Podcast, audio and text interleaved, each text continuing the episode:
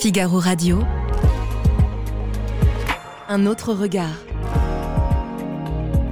Anne de Guigné et Salomé Boulet. Figaro Radio. Bonjour Anne de Guigné. Bonjour Salomé Boulet. Cette semaine, dans votre chronique Un autre regard, vous nous parlez du charme discret des passoires thermiques, c'est-à-dire C'est à prendre au second degré, bien sûr, Salomé. En fait, par cette euh, appellation de charme discret, par cette expression, je voulais simplement signifier que le jugement sur les passoires thermiques, vous savez, qui sont accusés de tous les maux, était peut-être un peu rapide. Mais en fait, ce décalage vient de loin, parce que la rénovation thermique des bâtiments est longtemps passée dans ce très vaste chantier, très vaste et complexe chantier de la transition écologique.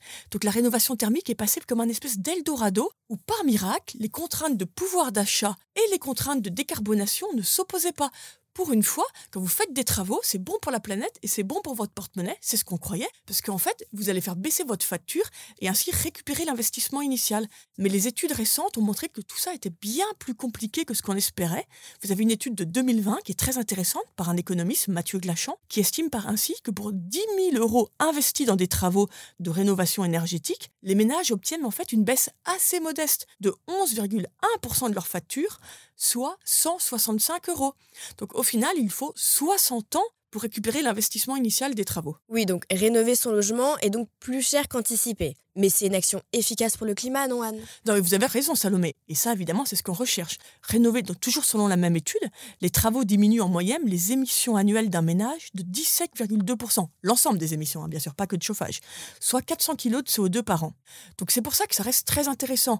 Et c'est pour ça que les gouvernements veulent tant inciter les ménages, les personnes, chacun de nous, à réaliser ces travaux, ces travaux d'isolation.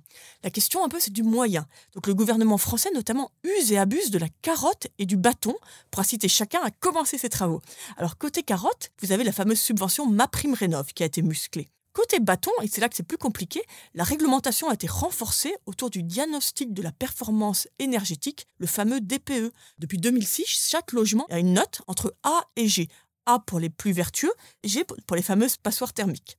Et la nouvelle loi fait que, en fait, les, les logements les moins bien classés ne pourront bientôt plus être loués. Donc les propriétaires n'ont d'autre choix que de faire des travaux ou simplement de sortir leur logement de la location.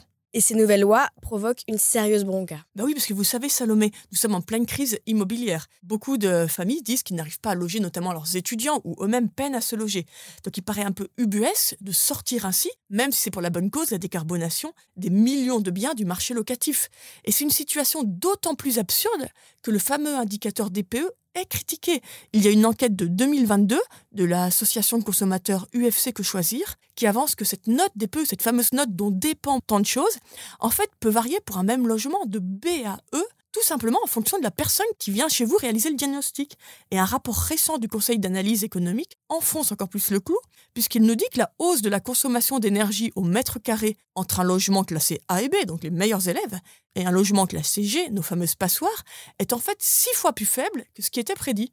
Mais pourquoi un tel décalage? Tout simplement parce que les personnes s'adaptent à leurs factures. En fait, les gens ne sont pas idiots. Donc, quand vous avez un logement qui est très mal isolé, les gens consomment beaucoup moins.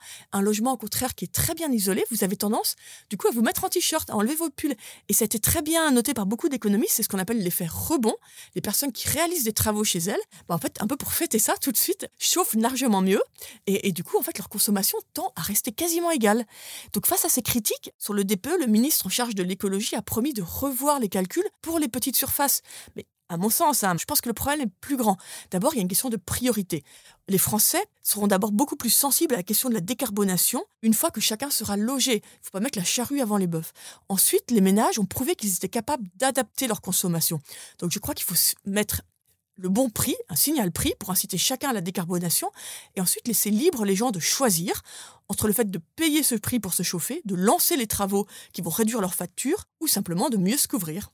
Merci Anne de Guigné. Merci Salomé. Je rappelle que l'on peut retrouver votre chronique Un autre regard sur Figaro Radio, le site du Figaro et toutes les plateformes d'écoute. À bientôt Nos ados ont vu tous les Miyazaki. Ils rêvent qu'on les emmène au Japon. Alors je vous donne rendez-vous au musée Ghibli à Tokyo, où vous serez transporté dans l'imaginaire du studio. Incroyable. Mon mari, lui, rêve de s'immerger à fond dans la culture nippone. Après un cours de dessin manga avec un artiste, je vous propose d'assister à une cérémonie du thé. Waouh. Et pour une expérience unique jusqu'au soleil levant, je vous ai réservé une nuit dans un joli ryokan avec un dîner traditionnel.